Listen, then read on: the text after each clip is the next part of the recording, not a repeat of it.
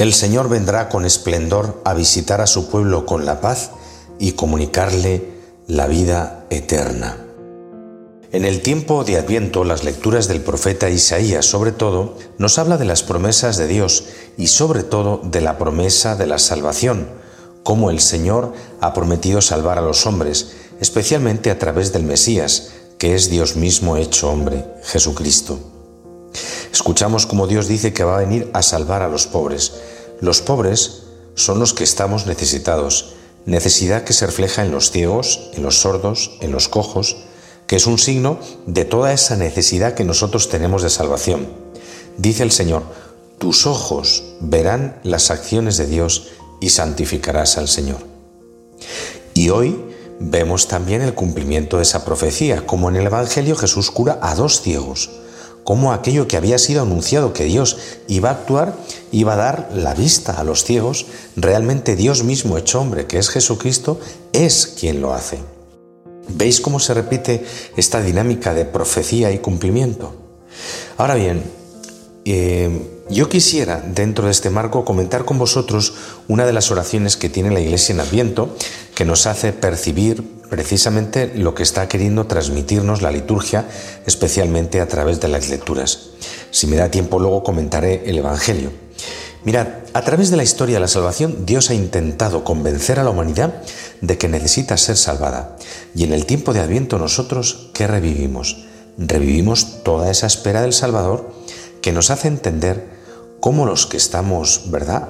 Aquí, cada uno de nosotros, la iglesia, cada uno de los cristianos, todos los hombres, hoy, hoy necesitamos ser salvados por Jesucristo, porque Él es nuestro Salvador.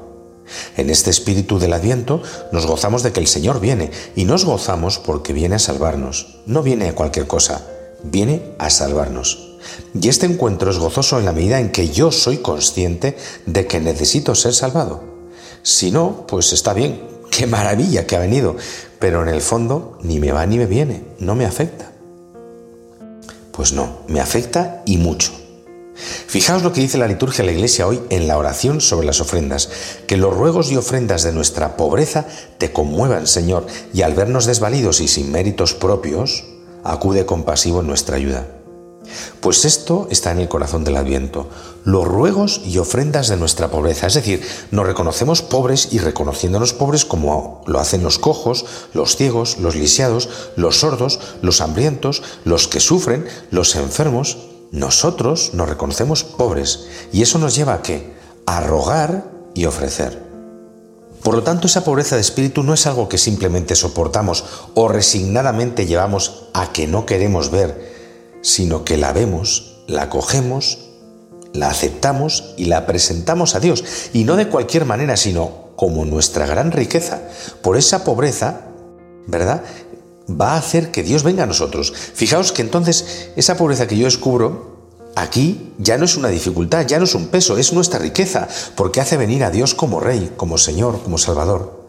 Reconociendo mi pobreza, reconociendo la verdad de mi pobreza, abro mi vida a la omnipotencia de Dios y entonces puedo recibir la salvación. Fijaos la segunda parte, dice, te conmuevan, Señor, y al vernos desvalidos y sin méritos propios. Es decir, siendo pobres, te llamamos, Señor, nos presentamos ante ti. Entonces nuestro ruego y ofrendas que te conmuevan, y al vernos desvalidos, porque los somos, desvalidos, estamos desvalidos y además sin méritos propios, yo no soy un santo, no soy una santa, vengo ante ti. Tercera parte, acude compasivo en nuestra ayuda. Y Jesús viene hoy compasivo en mi ayuda.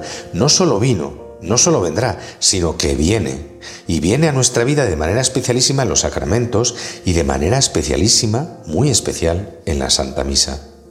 En la misa, en el ofertorio, estamos llamados a ponerlo todo, a ponernos a nosotros, a poner nuestra vida, nuestras ofrendas y a ponerlo todo. ¿Para qué? Para que el Señor asuma y bendiga nuestra pobreza. Y Él, que ha transformado lo que hemos ofrecido en Él mismo, le podamos recibir para que inunde, bendiga y santifique nuestra vida y nuestra realidad de lo que vivimos y de lo que somos.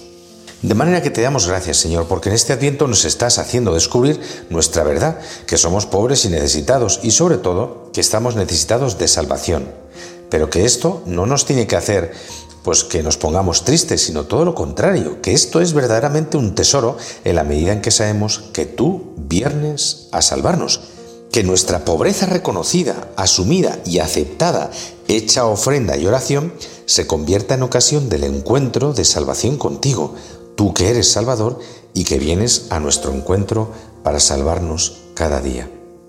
Feliz día para todos. Amén.